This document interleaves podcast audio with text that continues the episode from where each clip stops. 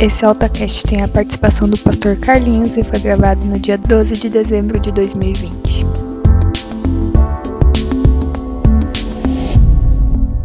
Palavra de Deus em Oséias, capítulo 6, versículo 3, diz: Conheçamos o Senhor, esforcemo-nos por conhecê-lo.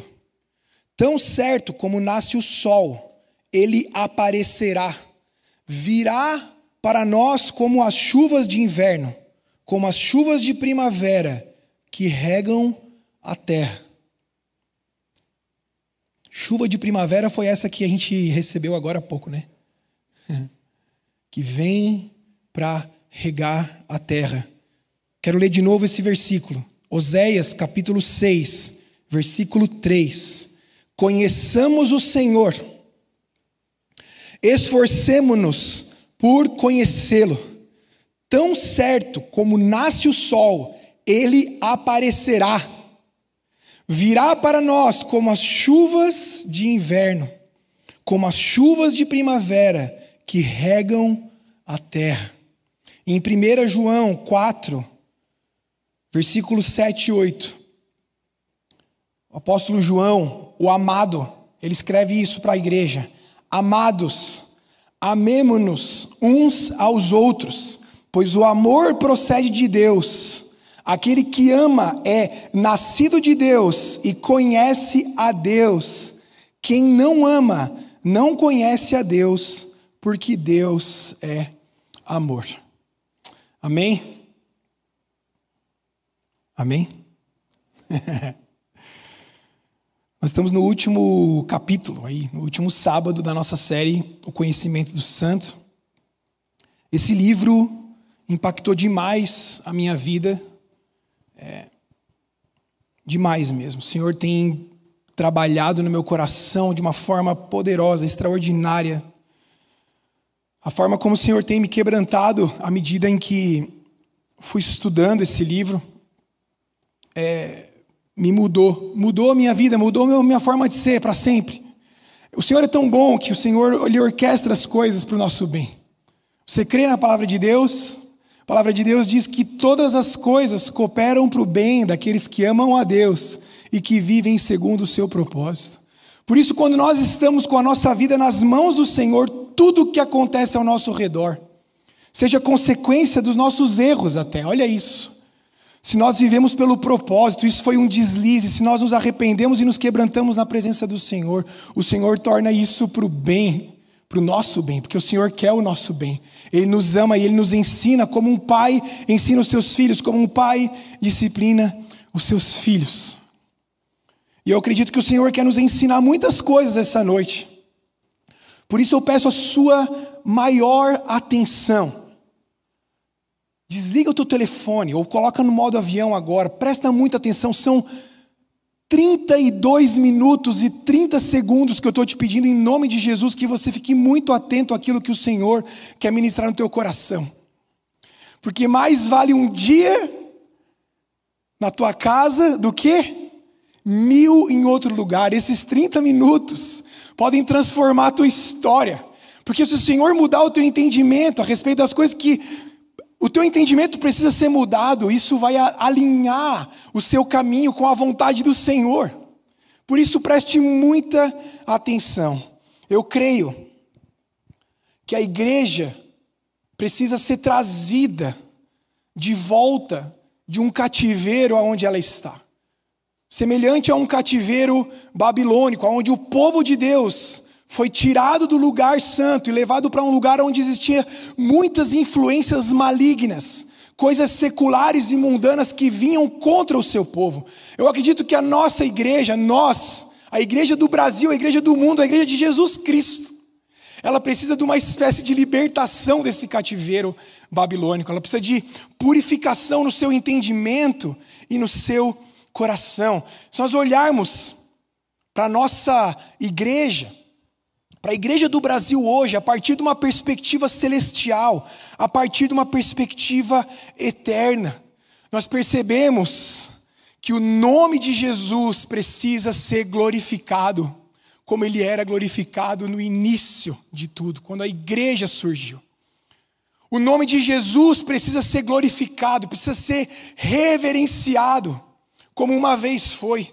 Muito se perdeu, muito tem se perdido. A irreverência tem tomado espaço no coração de muita gente, como o pastor Silas mesmo pregou aqui lá no primeiro sábado da série, em nome da intimidade, em nome do relacionamento doentio até que é gerado no nosso coração a respeito de Deus, diminuindo Deus a um ser humano qualquer, a uma pessoa qualquer. O Senhor tem deixado de ser glorificado como lhe é devido. Mas isso não é uma coisa que está além de nós. Como se nós pudéssemos dizer assim: isso é culpa de Fulano, é culpa de Ciclano, isso é culpa de tal igreja, isso é culpa de tal doutrina. Porque nós somos a igreja de Cristo. Tudo que nós fazemos, a forma como nós reagimos aos ensinamentos, a forma como nós reagimos à palavra de Deus, isso é a forma como a igreja reage num todo. Nós precisamos entender o que o Senhor está querendo nos dizer e mudar a direção, voltar para o lugar santo, para o lugar de santidade que é onde Deus habita. Qualquer passo que nós devamos dar como igreja, ele começa primeiro em mim, começa primeiro em você. O que nós cristãos, né, cristãos comuns, será que a gente pode fazer para que essa glória que tem se perdido ao longo dos anos, ela seja restaurada? Será que existe alguma coisa que ainda precisa ser descoberta? Será que existe uma fórmula? Será que existe a fórmula do avivamento? Será que ainda vai vir algum pregador, algum conferencista, sei lá, algum profeta que vai simplesmente liberar uma palavra e tudo vai mudar? Será que é isso? Será que existe alguma solução que nós simplesmente tomemos e as coisas vão mudar? Olha, eu queria muito dizer que sim. Queria muito dizer que sim. Queria muito dizer que se a gente se reunisse todo mundo no mesmo lugar, ao, no mesmo horário, e orássemos uma certa oração, haveria uma mudança completa. Mas o caminho para que a glória do Senhor seja restaurada no meio da igreja é outro. A resposta para isso talvez seja frustrante para alguns de nós. Porque ela não é um simples enigma que vai ser resolvido e então a solução desse enigma trará tudo aquilo que é necessário. Mas a resposta para isso ela é simples e ao mesmo tempo complicada. ela é fácil, mas ao mesmo tempo difícil. Porque o segredo, a chave para que as coisas comecem a mudar é um, é um simples antigo, é um simples e antigo ensinamento, mas que vem sendo renovado ano após ano pelo Espírito Santo e pela palavra que o Espírito da Verdade ministra em nós. A resposta para isso é conhecer a Deus, familiarizar-se com Deus, se aproximar do Senhor, caminhar com o Senhor, para que a gente possa recuperar o poder que está adormecido no meio dos santos, no meio daqueles que pertencem a Jesus. A igreja precisa ver os céus abertos, e ela precisa enxergar Deus de uma forma transformadora, que vai transformar o seu entendimento. O que nós precisamos, olha só isso daqui, o que a gente precisa ver, não é um Deus que vem sendo pregado largamente nos últimos anos aí. O Deus que é o res, resolvedor de problemas. O Deus que vem para me socorrer. O Deus que vem para trazer uma solução para os meus negócios. O Deus que vem para trazer uma solução para a minha vida sentimental. Um Deus que vem para simplesmente trazer solução para a minha solidão ou para a minha enfermidade. Um Deus que me é útil. Um Deus que é apresentado como aquele que vai simplesmente te mostrar um caminho de princípios que, se você seguir, você vai experimentar prosperidade e felicidade. Um Deus que é bajulado e solicitado quando eu preciso de alguma coisa. Ah, esse Deus vem sendo pregado largamente nos púlpitos nos últimos anos. Não é esse Deus que nós precisamos buscar. O Deus que nós precisamos aprender a conhecer é a majestade dos céus. É aquele que está assentado no trono, alto e exaltado, aquele que é glorificado, aquele que é santo, santo, santo, aquele que é o Senhor dos exércitos, aquele que se assenta no trono do universo, nos círculos da terra, como diz a palavra de Deus. É esse Deus que precisa ser buscado e conhecido.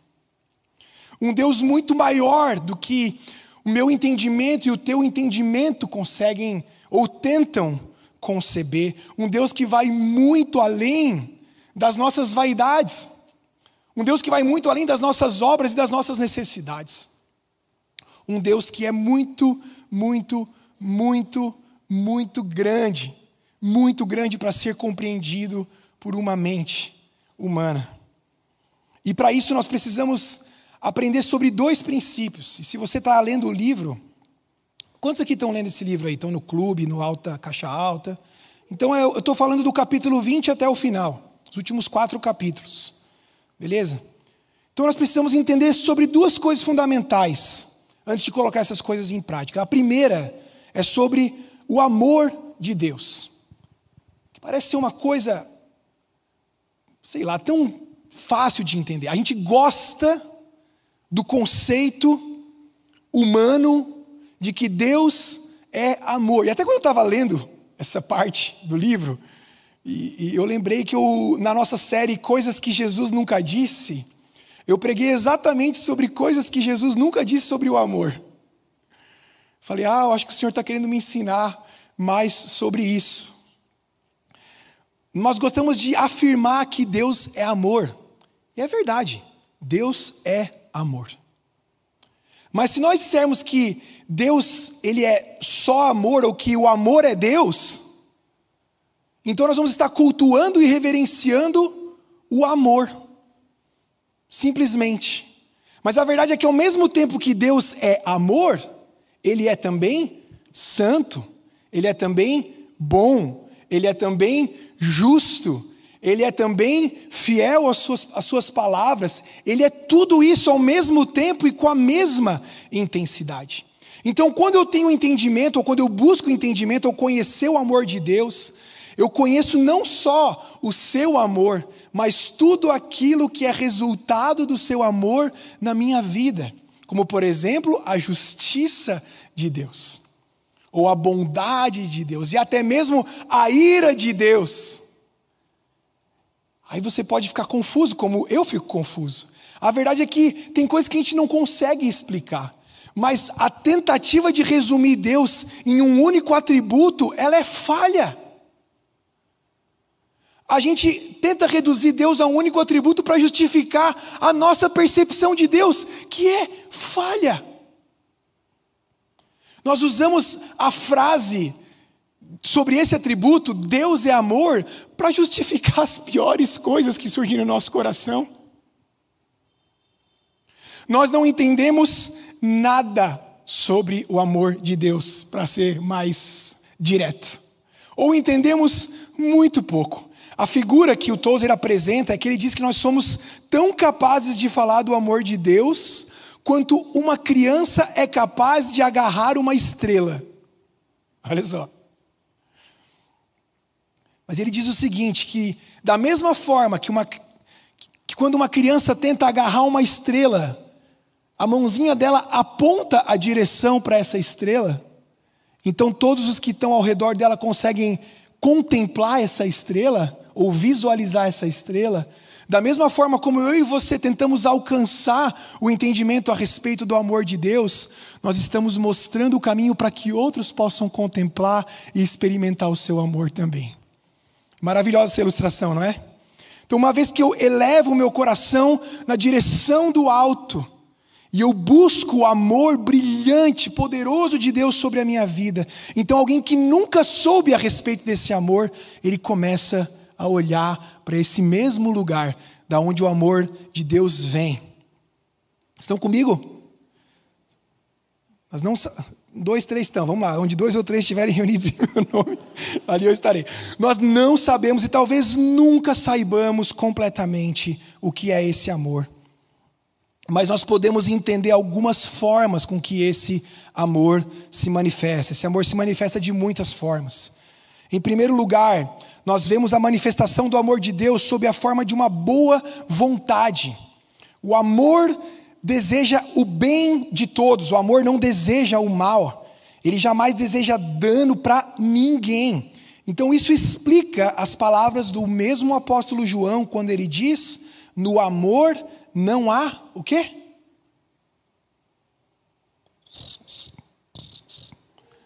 No amor não há medo. Antes, o perfeito amor lança fora o medo. No amor não há medo. Nós não entendemos o amor, mas nós sabemos o que ele causa naqueles que o recebem. E o amor lança fora o medo. O medo é uma reação, é uma emoção que é gerada quando nós sentimos que vamos sofrer alguma coisa ou que possivelmente seremos prejudicados. A reação a uma possibilidade de dor ou uma possibilidade de perda é o medo.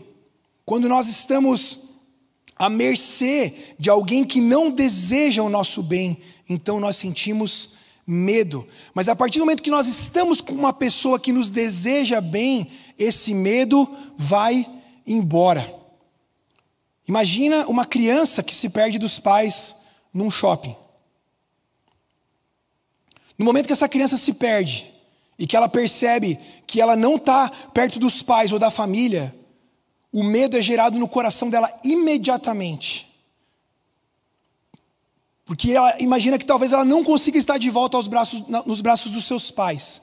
Então todas as pessoas que estão ao redor dela automaticamente se tornam inimigos. Pessoas que vão potencialmente prejudicar a volta dela para os braços do pai. Mas uma vez que a mãe ou o pai a encontra e a toma nos seus braços, todo aquele medo vai embora. E ela se sente completamente segura nos braços dos seus pais. Da mesma forma, o mundo ao nosso redor está cheio de inimigos. E enquanto nós estivermos perdidos, nós corremos o risco de sermos atingidos por tais inimigos, e esse medo vai ser gerado no nosso coração, isso é inevitável. Nós podemos até nos esforçar para vencer esses medos. Muita gente ganha dinheiro até com isso, querendo ajudar o ser humano a vencer os medos por si mesmo, ou, se, ou superar os próprios medos, mas tudo isso é inútil, porque só no perfeito amor de Deus é que não existe medo. Mas quando nós estamos longe desse amor, ah, então há espaço para que o medo nos atormente de novo. Saber que o amor de Deus, saber que o amor que vem de Deus, ele é acessível a todos nós em Jesus Cristo. E que uma vez que nós estamos com Ele nesse lugar secreto, estamos escondidos nele, então não temos o que temer e nos sentimos eternamente seguros. Deus é amor e Deus é soberano. Seu amor nos mostra que Ele deseja o nosso eterno bem-estar e a Sua soberania é capaz de assegurar tudo isso. Ninguém pode ferir uma pessoa que está debaixo da bondade de Deus. Ninguém. Amém? Segundo a verdade, segundo entendimento que a gente precisa ter aqui, para então colocar essas coisas em prática a respeito da santidade de Deus. Talvez você já deve ter ouvido muitas pregações sobre santidade, e é necessário que nós continuemos ouvindo sobre santidade até o dia que estaremos na presença do Santo, Santo, Santo Senhor dos Exércitos. Mas o que a santidade de Deus precisa provocar na gente é um choque. É um choque que mostra o quanto a gente está longe dessa realidade santa do Senhor. Um, um golpe, sabe? Um, golpe forte na nossa alma. Um golpe que mostra o quanto a corrupção dentro da gente e o quanto a corrupção também ao nosso redor. Semelhante ao que aconteceu com o profeta Isaías. Se você está anotando, anote para ler Isaías 6 depois. O que, que acontece com Isaías? Ele, num ano de crise, ele tem uma visão de Deus como rei, sentado num trono alto e elevado. E o que que isso provoca nele? Ele olha e fala: Nossa, que massa! Deixa eu tirar uma foto aqui, né? deixa eu tirar uma selfie aqui com o rei. O que, que, que a santidade de Deus provoca? Isaías ouve os anjos cantando: Santo, Santo, Santo é o Senhor dos exércitos, e toda a terra está cheia da sua glória. Cara, só de imaginar esse som ao redor do trono, isso já gera temor no meu coração. Mas qual que foi a reação, não vamos dizer assim automática, mas o que, que isso provocou em Isaías? Ele se quebranta e ele exclama: Ai de mim! Ai de mim, que sou um homem impuro, e habito no meio de um povo impuro. Ai de mim, porque os meus olhos viram quem eu sou, porque o Senhor mostrou quem eu realmente sou. O texto não diz, mas eu imagino Isaías assim, no chão, chorando. A reação dele à santidade de Deus foi um quebrantamento profundo. Ele enxergou a verdade a respeito dele, do contexto onde ele vivia. Ele fala: estou perdido, porque os meus olhos viram a santidade de Deus. Eu acho que isso expressa o sentimento que todo ser humano tem, ou descobre quando, quando se depara com o Senhor e a sua santidade. Então a gente pode afirmar com isso que até que a gente realmente nos enche, que a gente se enxerga a nós mesmos, a partir dessa perspectiva santa de Deus. Enquanto a gente não conseguir se enxergar dessa forma, é pouco provável, é pouco provável que a gente perceba que a gente está vivendo num lugar onde também há muita corrupção e há muita impureza e há muito pecado. Mas ao contrário disso, nós ficamos tentando inventar leis próprias para poder conduzir, levar a nossa vida de qualquer jeito. A gente vai enrolando, a gente vai enganando a nós mesmos. A gente vai inventando um disfarces, cara. Disfarces para simplesmente sermos vistos pelos outros como cristãos, vistos pelos outros como alguém santo, visto pelos outros como alguém aceitável, como alguém que se comporta bem. Mas na verdade tudo isso é um disfarce. Porque se nós contemplássemos a santidade de Deus como ela realmente é, a nossa reação seria essa: ai de mim, eu sou impuro, eu sou impuro, eu sou impuro, eu, eu, chega de, eu olho para o Senhor, para a santidade de Deus e eu falo: chega de ficar tentando me proteger, não dá mais. Não dá mais. Eu quero abandonar essas leis, Senhor. Eu quero abandonar essa religião que eu criei para simplesmente me sentir bem, para me sentir espiritual. Rasga o meu coração, Senhor. Me purifica com a brasa do altar. Se não for assim, se Deus não criar um novo caminho, Sabe, é um novo caminho, não é um conserto, é um novo caminho, é uma conversão. Eu nunca vou ser apto a apreciar a santidade de Deus como nós deveríamos, como o Senhor nos chamou para apreciar. Nós nunca vamos conseguir compreender o verdadeiro significado da santidade divina. Se a gente ficar tentando explicar o que isso é, ao invés de simplesmente deixar com que o Senhor nos fale a respeito de quem Ele é. Somente o Espírito Santo, somente o Espírito da verdade, que foi o que nós oramos aqui no início da palavra. Somente esse Espírito Santo de Deus é que pode me trazer o entendimento de tudo aquilo que eu preciso entender. Como diz a palavra de Deus, a fé vem pelo ouvir e ouvir a palavra de Deus. Amém? Estão comigo, gente? Conhecimento desse ser, do nosso Deus, ele não pode ser adquirido simplesmente pela leitura, pelo estudo, pelo intelecto. Conhecimento de Deus, o conhecimento do santo, ele vem mediante uma sabedoria que é inacessível para a mente humana, para a mente que é natural. Ele só pode ser discernido espiritualmente. Só que olha aqui, entenda uma coisa. O que a gente está falando nesses cultos, nessa série que esse livro fala, que eu realmente gostaria que todos vocês lessem.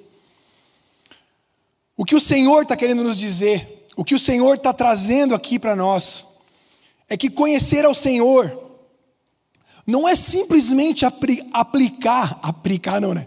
Não é simplesmente aplicar os princípios do reino na minha vida. Aí eu aplico os princípios do reino. Então eu me torno alguém moralmente, é o que a sociedade diz, tá? Eu me torno alguém moralmente superior e eu experimento frutos desses princípios. Eu aplico, vamos lá, eu aplico, eu, é que eu estou falando, eu aplico os princípios. Eu vou falar mais calmo. Eu aplico esses princípios no meu negócio, né, no meu business, na minha profissão. Então, eu me torno um líder que é que lidera como Jesus, lidere como Jesus. Então eu aplico isso na minha empresa. Então aí eu prospero porque isso são verdades eternas. E quando essas verdades eternas elas são aplicadas, elas geram frutos. Eu aplico os princípios do Senhor na minha família. Para educar os meus filhos ou para que meu casamento dê certo. E, e funciona porque são princípios eternos, princípios de Deus. Eu aplico os princípios de Deus nas minhas finanças. Eu devolvo o dízimo, eu oferto, e eu colho disso, porque são palavras eternas e o Senhor é fiel à Sua palavra. Mas a gente não está falando disso aqui. A gente não está falando sobre conquistar todas as esferas da sociedade com os princípios bíblicos. Tudo isso é bom. Mas não é disso que o Senhor está falando conosco. Está indo muito além, é simplesmente aplicar os princípios. Porque você pode aplicar os princípios, mas o teu coração está muito longe de conhecer a santidade e o amor de Deus na mais pura forma, que ele possa ser derramado sobre o teu coração. Você está entendendo o que eu estou querendo te dizer? Gente, de verdade, não é difícil aprender a se comportar como crente no Brasil hoje. Não é. Tá fácil. Né? Tem um termo, né? Crente culture, a cultura do crente. Existe um monte de cultura de crente que é fácil aprender. Alguns jargões, eu estou na célula, eu vou no culto, eu tô aqui é grupo pequeno, né? Eu vou no grupo pequeno, vou no culto, eu sirvo. Eu faço lá o meu plano de leitura devocional do, do YouVersion. Eu compartilho algumas coisinhas, eu assisto umas pregações. E eu acho que isso é ser crente. Eu acho que isso é ser discípulo de Jesus. E eu fico bem comigo mesmo. Mas você percebe que não é você que está no centro das coisas, é Jesus que está no centro. Você percebe quando você vai fazer o teu devocional, a primeira pergunta que você faz não é o que esse texto tem a ver comigo. Não é essa pergunta. É o que esse texto me revela a respeito de Deus. O que esse texto me ensina a respeito de Deus. O que o Espírito Santo quer falar comigo. É diferente. Eu saio do centro e coloco Jesus, porque Ele é o único que pode estar lá. Conhecer a Deus é ao mesmo tempo a coisa mais fácil e a coisa mais difícil do mundo. É simples, mas é complicado. É fácil porque não não demanda um esforço intelectual. Porque o conhecimento de Deus é de graça, é graça, da mesma forma que o sol brilha para todos. O Senhor se revela para todos aqueles que querem conhecê-lo. Mas é difícil porque exige certas condições certas condições precisam ser cumpridas, e a nossa natureza humana, obstinada, contaminada, não consegue cumprir essas condições de bom grado. Então, por isso é preciso esforço. É fácil porque é de graça, é fácil porque é graça, mas é difícil porque exige de mim e de você algumas condições. Eu queria falar com vocês nesses minutos que me faltam sobre essas condições. São seis. A primeira delas, nós devemos abandonar os nossos pecados. É necessário um arrependimento genuíno. É necessário se converter. Se converter muitas vezes. Muitas vezes. Se converter e continuar se convertendo. A cada passo que você dá para mais perto do Senhor, você descobre algo mais profundo de Deus e isso gera uma nova conversão. Podemos dizer assim. Primeiro lugar, devemos abandonar o pecado. Ai de mim, que sou um homem impuro, como disse Isaías. Como o próprio Jesus ensina em Mateus 18: se o teu olho te faz pecar, arranca-o e lança fora, porque é melhor você entrar sem um olho no reino do que todo o seu corpo ser condenado. Se a tua mão te faz pecar, arranque-a e lance fora, porque é melhor você entrar sem uma das mãos no reino, na vida eterna, na verdade, isso que o texto diz, do que o seu corpo inteiro ser condenado. O que Jesus está falando aqui? Está falando sobre uma agressividade, sobre uma radicalidade contra o pecado, contra aquilo que nos leva a pecar. A gente sabe já de muitos anos, textos de muito antes do surgimento do cristianismo já falavam a respeito disso. Existe um livro hebraico sobre chamado Sabedoria de Salomão, que fala o seguinte: ele diz assim, ó, a sabedoria não entrará na alma perversa, nem habitará no corpo sujeito ao pecado. O Espírito Santo, educador das almas, fugirá da perfídia, afastar-se-á dos pensamentos insensatos e da iniquidade que sobrevém. Olha só, é um conceito simples que Jesus resumiu em abençoados os puros de coração ou bem-aventurados os puros de coração, porque eles verão a Deus. É necessário, em primeiro lugar, ou primeiro ponto aqui, abandonar os nossos pecados.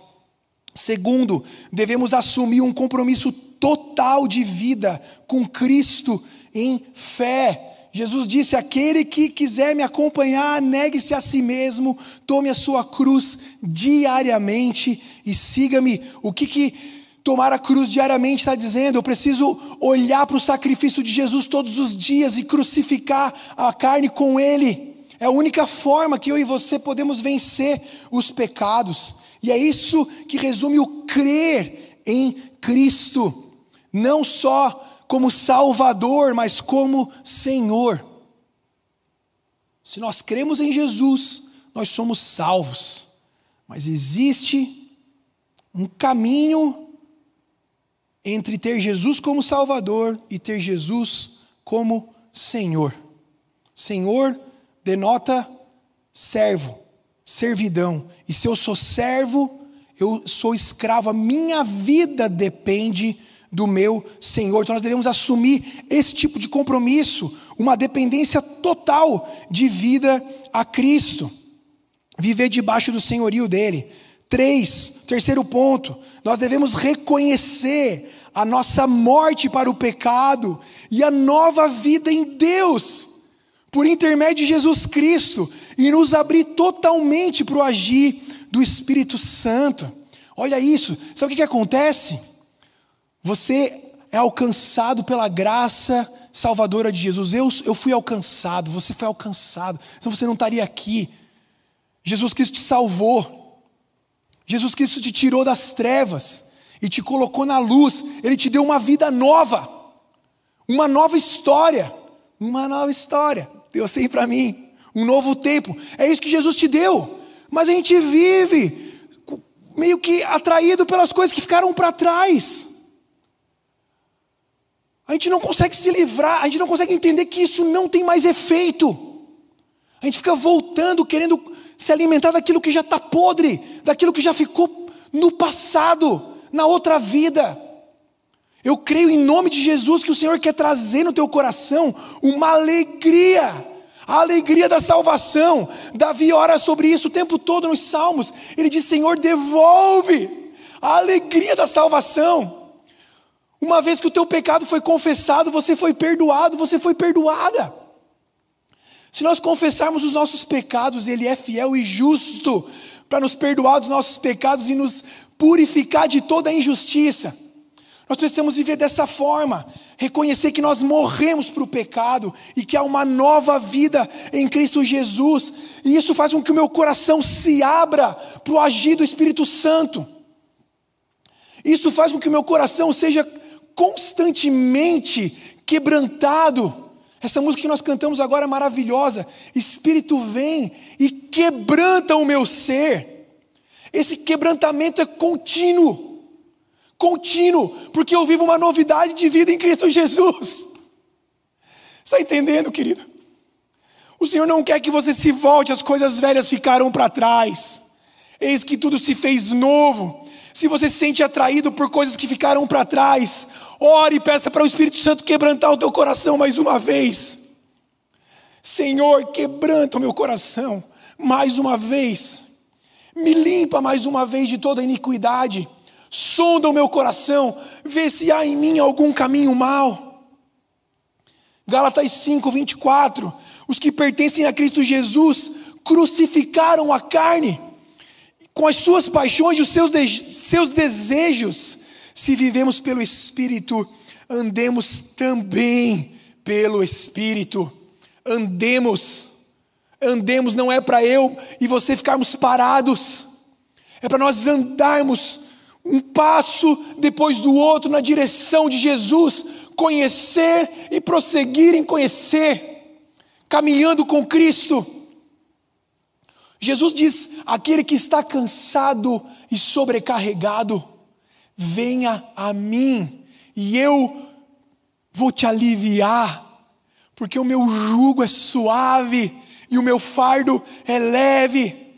Nós constantemente somos atraídos por fardos que nós mesmos optamos por carregar. Olha que burrice a nossa. Olha que burrice, a gente, a gente acredita mais numa autopenitência do que na graça de Jesus. A gente acaba acreditando mais num merecimento religioso, num retorno religioso, do que no amor de Deus. Ah, queridos, sabe, se você percebe que você precisa experimentar a alegria da salvação de novo, como no dia em que você aceitou a Jesus, como no dia em que você foi à frente e se quebrantou. Se você não está conseguindo lembrar quando foi a última vez que você chorou na presença de Deus, com seu coração quebrantado, coloca a mão no teu coração agora. Coloca a mão no teu coração agora. Fala, Jesus, quebranta o meu coração. Jesus, fala comigo, Jesus. Jesus, sonda o meu coração. Ah, Pai, vê se há em mim algum caminho mal, mas devolve, devolve no meu coração a alegria da salvação. Eu quero voltar ao primeiro amor. Eu quero caminhar alegremente quando da mesma forma, quando eu recebi salvação em Ti, Jesus, que parecia que nada mais importava. Eu quero viver dessa forma de novo. Eu oro, Espírito Santo, age agora no coração desse filho, filha tua aqui, Senhor. Em nome de Jesus. Número 4, nós devemos repudiar abertamente, declaradamente, os valores baratos desse mundo caído e nos desvincular, desvincular o nosso espírito de qualquer coisa que pessoas incrédulas consideram importantes. Eu creio que isso aqui fala sobre gerar em nós um sentimento de gratidão, de completude em Deus. Sabe, de nós andarmos felizes por aquilo que, por aquilo que o Senhor nos dá de graça. Contentar-nos com o que temos. A palavra de Deus diz isso em Hebreus 13, 15 contentai-vos com o que tendes, vivam felizes com aquilo que o Senhor tem dado a vocês, creiam que o Senhor vai sustentar a sua vida dia após dia. Número 5, ou ponto 5, já estamos já indo para o final, gente, calma aí. Devemos praticar a arte de meditar longa e amorosamente sobre a majestade de Deus. Ah, eu queria ter mais tempo para falar disso aqui, gente praticar a arte de meditar longa e amorosamente sobre a majestade de Deus. Isso não acontece de uma hora para outra, isso, isso demanda algum esforço, uma intencionalidade. Até porque a gente perdeu a noção de reverência. A gente não tem muita noção do que é ver a Deus como majestade, majestade santa. O nosso foco está muito voltado para nós mesmos. O nosso foco está muito voltado para nós mesmos.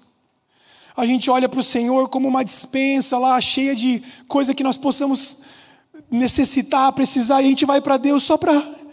Ah, Senhor, eu quero me sentir bem hoje, Senhor. E a nossa fé foi se reduzindo a isso ano após ano. O humanismo foi tomando conta nossa, da nossa percepção daquilo que é Deus, daquilo que é Jesus, daquilo que é igreja. Por isso precisa de um pouco de esforço, de intencionalidade, para que a gente possa meditar amorosamente na majestade de Deus. Entenda uma coisa, querido: Deus é uma pessoa. O Espírito Santo é uma pessoa que pode ser conhecido em graus cada vez mais profundos de intimidade. E sabe o que, vai nos levando para isso? Desejo em conhecê-lo. Desejo em conhecê-lo. Desejo em dar atenção para Deus. Não sei se já aconteceu com você o celular está lá. Já aconteceu com você assim de você estar tá conversando com alguém, só vocês dois. Aí no meio da conversa a pessoa tira o celular e começa a.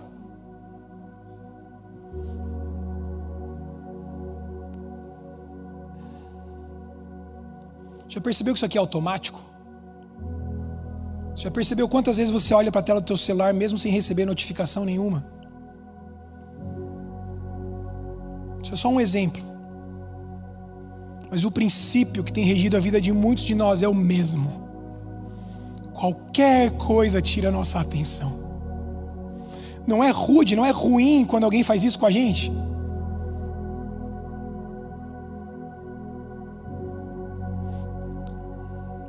Imagine.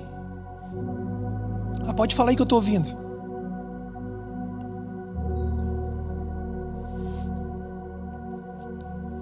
Cara, a gente faz isso com Deus direto.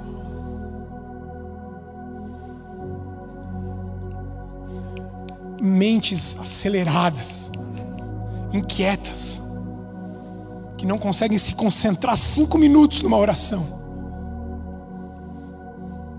Eu me sinto envergonhado, eu peço perdão para Deus constantemente por isso. Falo, Senhor, me perdoa, Pai. Me perdoa porque o Senhor é digno de toda a minha atenção.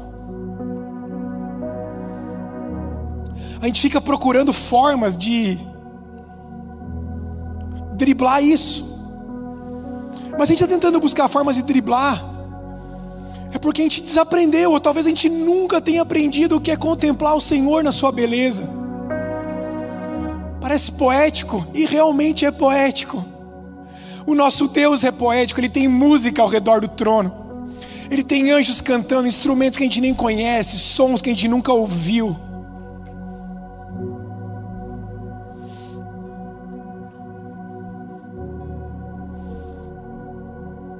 Há riquezas infinitas na presença do nosso Deus. Muitas respostas que você tem procurado.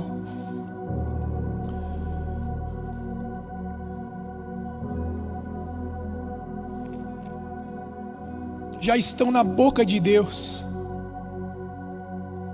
mas você não tem ouvidos para ouvir que o Espírito diz.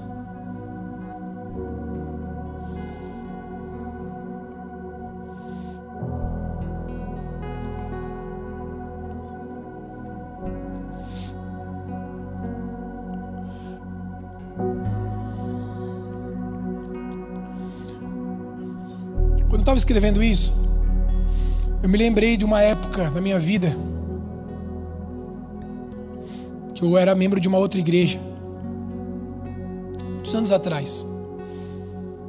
E o Senhor começou a despertar no meu coração um desejo por conhecer mais Ele, num lugar improvável.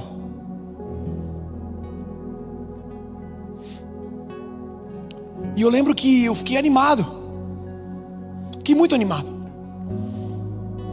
E como consequência dessa, desse ânimo, eu comecei a enxergar algumas coisas que eu não estava enxergando, como a exemplo de Isaías, né? Num, obviamente num contexto diferente.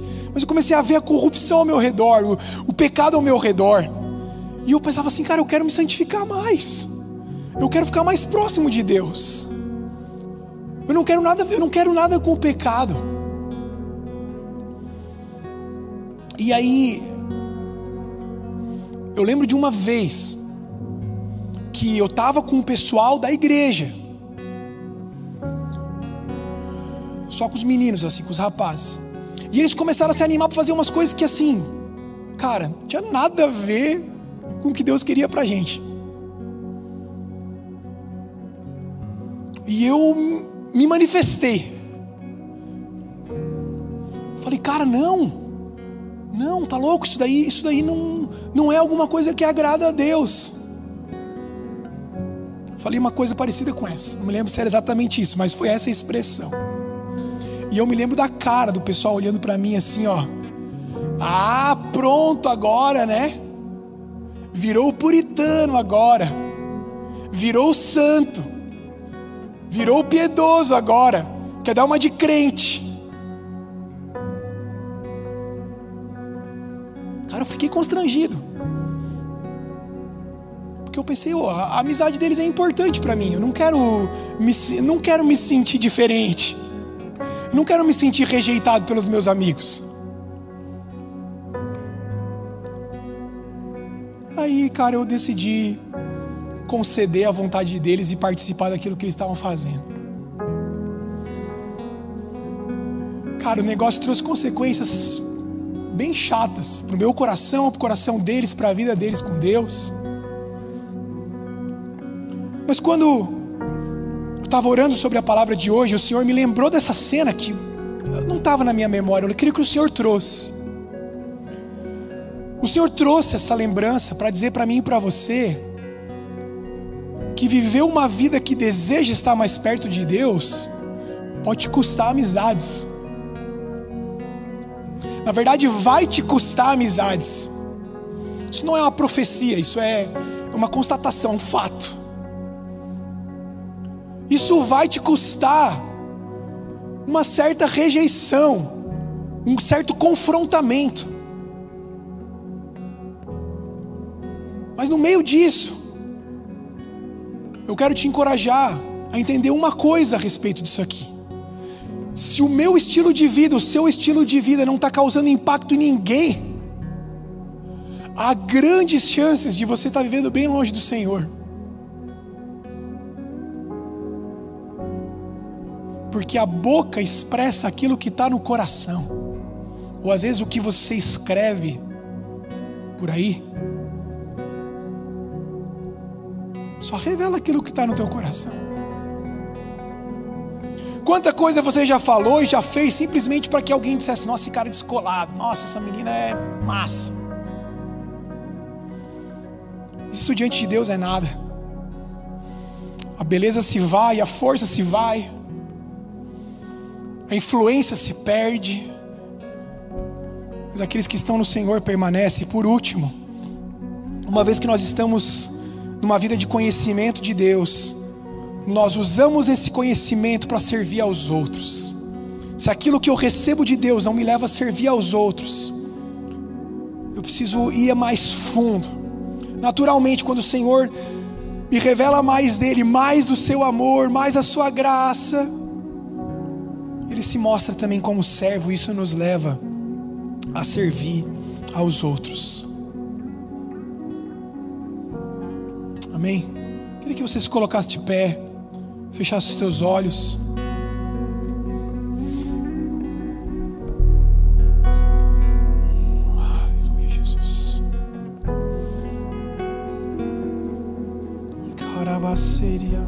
Feche teus olhos, por favor. Que você que se concentre só mais uns minutinhos aqui. O Senhor está nesse lugar. Amém. O Senhor está aqui.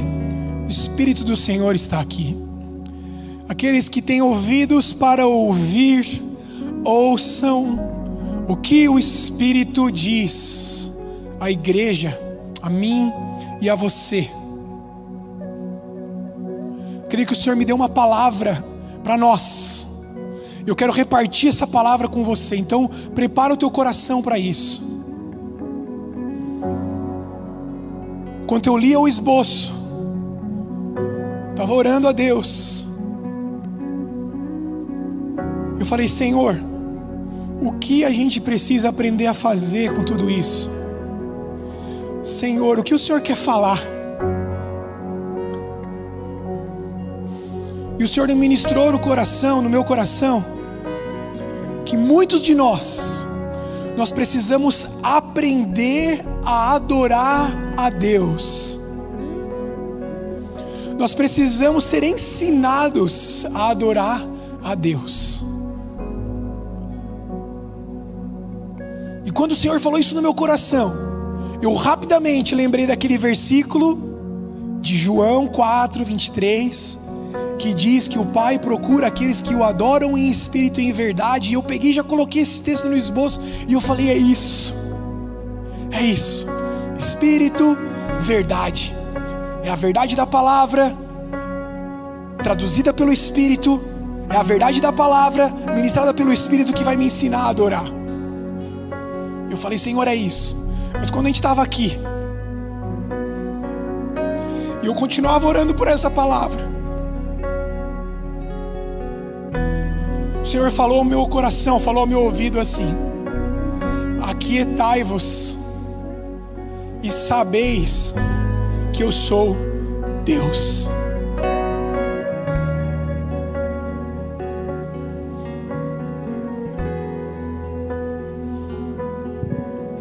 Talvez o primeiro passo que eu e você precisamos dar para aprender a adorar o Senhor em espírito e em verdade calar a nossa boca, é aquietar o nosso coração. Aquieta, aquieta a tua alma na presença de Deus e tome consciência de quem Deus é.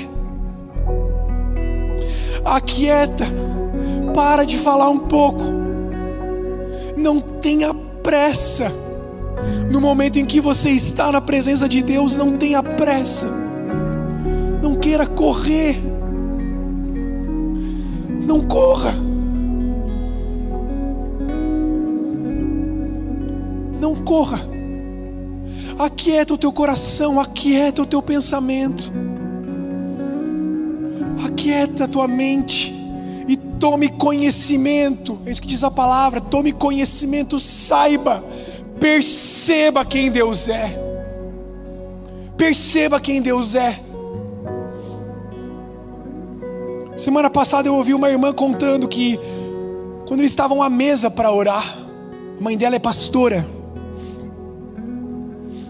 E a mãe dela mandava ela orar pela, pela refeição. E ela começava a orar. Papai do céu, muito obrigado por esse dia, muito obrigado por esse mãe dela falava: Não, para, para, para de orar. Começa de novo. Saiba que Deus está aqui. Deus está aqui com a gente. Ora de novo. Pode orar. E ela ia. Deus, obrigado por essa refeição, abençoa nas. A mãe dela falava: Para de orar, para, para de novo. Perceba, Deus está aqui.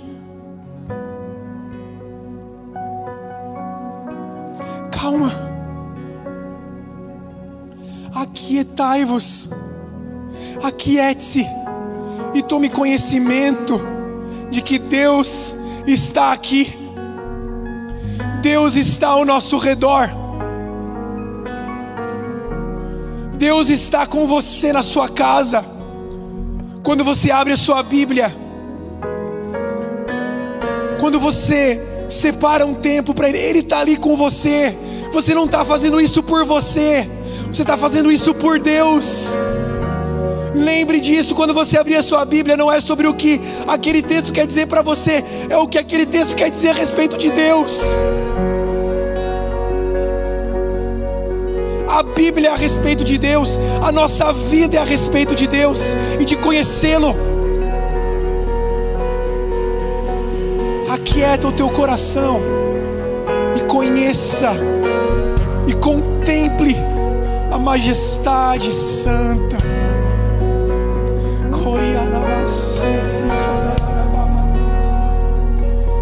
Eu quero fazer esse exercício com você agora. Então eu quero que você fique à vontade, da melhor forma que você puder. Só não senta, tá bom? A Bíblia não fala em nenhum momento sobre alguém que fica sentado para adorar a Deus. A Bíblia fala sobre se colocar de joelhos. A Bíblia fala sobre ficar deitado no chão. E a Bíblia fala sobre se colocar de pé. Então fica à vontade, numa dessas três condições: ou ajoelhado, ou deitado, ou em pé. E feche os seus olhos.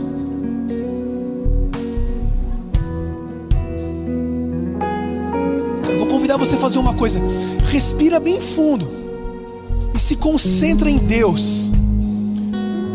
Da mesma forma que você puxa o ar para dentro dos teus pulmões e o ar encharca os teus pulmões de vida. Peça para que o Senhor encha os teus pulmões com a vida dEle.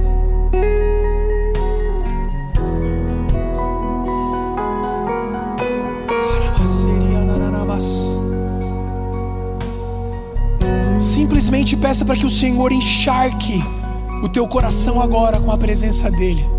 Não precisa nem usar palavras, só expressa isso com a tua mente para Deus. Vai gerando isso dentro de você. Fala, Senhor, eu estou aqui na tua presença. E simplesmente aquieta o teu coração agora. Se algo tentar se levantar na tua mente, se algo tentar te acelerar, lança isso fora.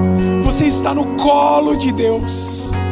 Você está nos braços do Pai agora no lugar mais seguro do mundo, no melhor lugar do mundo. Você está na presença daquele que é santo, daquele que é puro, daquele que te ama, daquele que cuida de você, daquele que sente prazer em estar com você, daquele que olha para você e te conhece. Simplesmente aquieta o teu coração na presença do Senhor agora e contemple-o.